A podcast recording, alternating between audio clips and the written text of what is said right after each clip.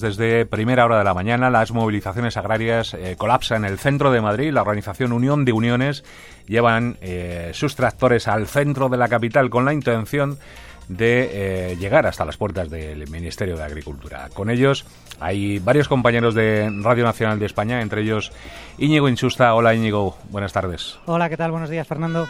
¿Qué tal? ¿Cuál es la situación ahora mismo? ¿Dónde os encontráis?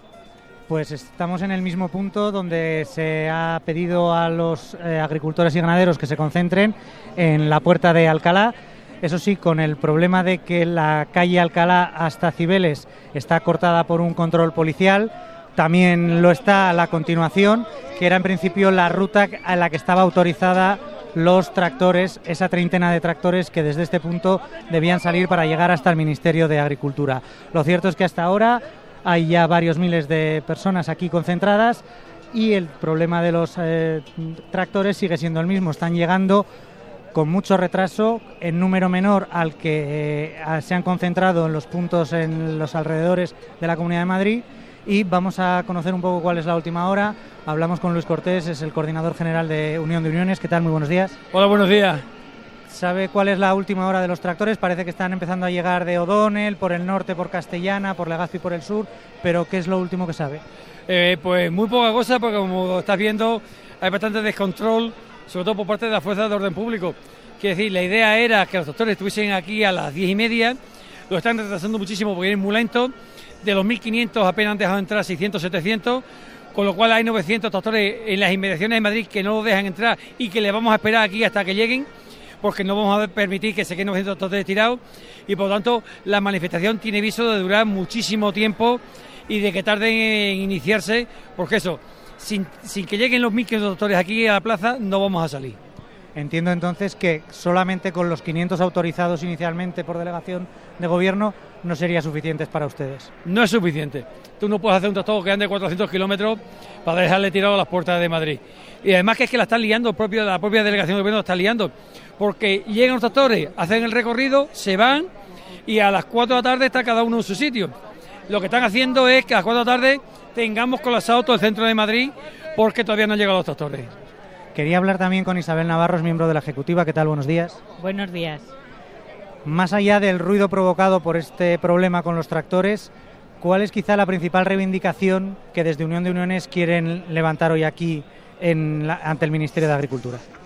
Pues reivindicaciones es que eh, tenemos muchísimas. Eh, yo te diría que la principal, por ejemplo, en mi comarca es que yo tengo eh, viña para, para vinificación y nos hemos quedado fuera de todas las líneas de ayudas. Tenemos un grave problema por la sequía y encima eh, nos hemos quedado fuera de todas las líneas de ayudas que han sacado líneas por la guerra de Ucrania, han sacado líneas de ayudas por la sequía para otros sectores y la viña y el olivar nos hemos quedado fuera de todas.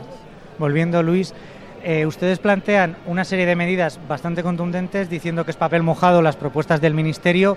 A partir de ahí, ¿qué pasos pueden quedar? Porque ninguna de las medidas planteadas serían de inmediata aplicación. Habría que pasar por procesos legislativos incluso y no son de inmediata aplicación y encima son unas medidas paliativas que en absoluto van al fondo del problema. La ley de cadena alimentaria, el problema no es que se publiquen de manera acumulada sanciones, ni que la ICA, en vez de ser una agencia dependiente del Ministerio, sea una agencia independiente. Ese no es el problema. El problema de la cadena alimentaria es que no se ha desarrollado, el Ministerio no ha publicado los criterios para determinar el coste de, los precios de producto, que sería el precio mínimo por el cual se podría pagar un producto. Eso no lo ha hecho porque no hay voluntad política, porque se puede hacer en Real Decreto mañana mismo. ¿no? El problema de la importación de productos de países terceros, el problema no es que se va a instalar la Comisión Europea, no, no, usted tiene competencia en los puertos. El producto que tenga por los puertos, usted tiene competencia para hacer análisis y ver en qué condiciones higiénico-sanitarias están importando.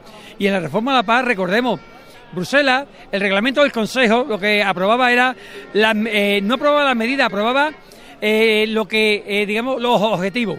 Y las medidas las ha aprobado el Ministerio a través de reales decretos. Por tanto, oye usted, son sus reales decretos los que están creando esa burocracia. Son sus reales decretos los que están, lo que quieren convertirme a mí en jardinero en vez de agricultor. Y esos son los reales decretos que hay que modificar. Isabel, quería preguntarle de las cuestiones que sufren en el día a día ¿Qué es lo más mm, preocupante en los últimos tiempos? No sé si la reforma de la PAC, eh, cómo está impactando las nuevas medidas, los ecoregímenes, si hay algún problema quizá con las exportaciones más grave de lo que había hasta ahora. Es que los problemas están ahí y siguen estando. Eh, ya te digo, yo soy de la comunidad valenciana y por el puerto de Castellón, del de Valencia, nos está entrando todos los productos que nosotros los tenemos y eso es una competencia desleal que nos están haciendo porque ellos están trabajando con otros estándares y, otros márgenes de calidad y de, y de utilizar productos sanitarios que nosotros los tenemos restringidos. Entonces estamos trabajando eh, a pérdidas porque eh, no podemos competir con, con las importaciones de esos países. Quería preguntarle también, Luis, con el tema de, las importaciones de terceros países, esta mañana en el debate parlamentario se ha criticado que se hacen más inspecciones a los productos que se exportan fuera de Europa que los que entran dentro de Europa.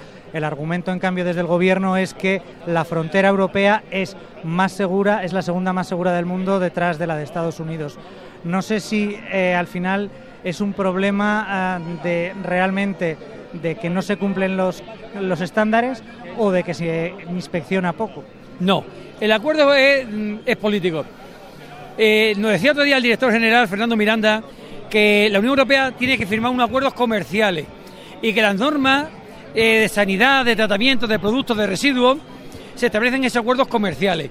Por eso estamos empeñados en ese acuerdo comercial meter lo que se llaman las cláusulas espejo, que no está en ninguna. Entonces, el ministro Planas, cuando negocia con Mercosur, no está metiendo esas cláusulas de tal manera que si yo no puedo dar un tratamiento de cleumboterol a una ternera, tampoco importemos una carne argentina tratada con cleumboterol. decir, entonces, el problema no está en la frontera sea más o menos segura, el problema está en que nos están metiendo de todo porque los acuerdos comerciales así lo permiten. O sea, ¿hay algún impedimento en meter soja transgénica en la Unión Europea? Ninguno. ¿Hay problemas para producir soja transgénica en la Unión Europea? Todos.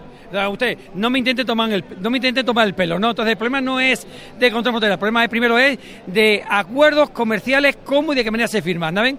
Y eso que llevamos hablando ya muchísimo tiempo de cláusulas de espejo, que dejen de hablar y de que de verdad se imponga. Oiga usted, yo compro soja a Brasil en las mismas condiciones que yo le pongo la producción de soja dentro de la Unión Europea. Compro ternera en las mismas condiciones. Eh, compro tomate a Marruecos tratado con los mismos fitosanitarios aprobados en la Unión Europea. Eso es lo que estamos exigiendo, porque además creemos que es lógico. Si tú me dices a mí que la soja transgénica no se puede producir porque no está garantizada que sea saludable y la importada sí, es decir, es decir ¿ve la contradicción de la propia administración? Pues Luis Cortés, coordinador general de Unión de Uniones, muchísimas gracias. Muchas gracias a ustedes. Isabel Navarro también, muchísimas gracias. Gracias a ustedes. Bueno, Fernando, pues os dejo aquí esto, como os digo, sigue lleno, la Plaza de la Independencia. Y va para largo. espera de mm. qué pasa con los tractores, efectivamente, porque una cosa son los 500 autorizados que había con el acuerdo con delegación de gobierno, ahora dicen que serán esos y todos los demás a los que esperarán antes de moverse, entonces iremos viendo cómo evoluciona esta protesta. Gracias, Íñigo, y gracias a nuestros invitados.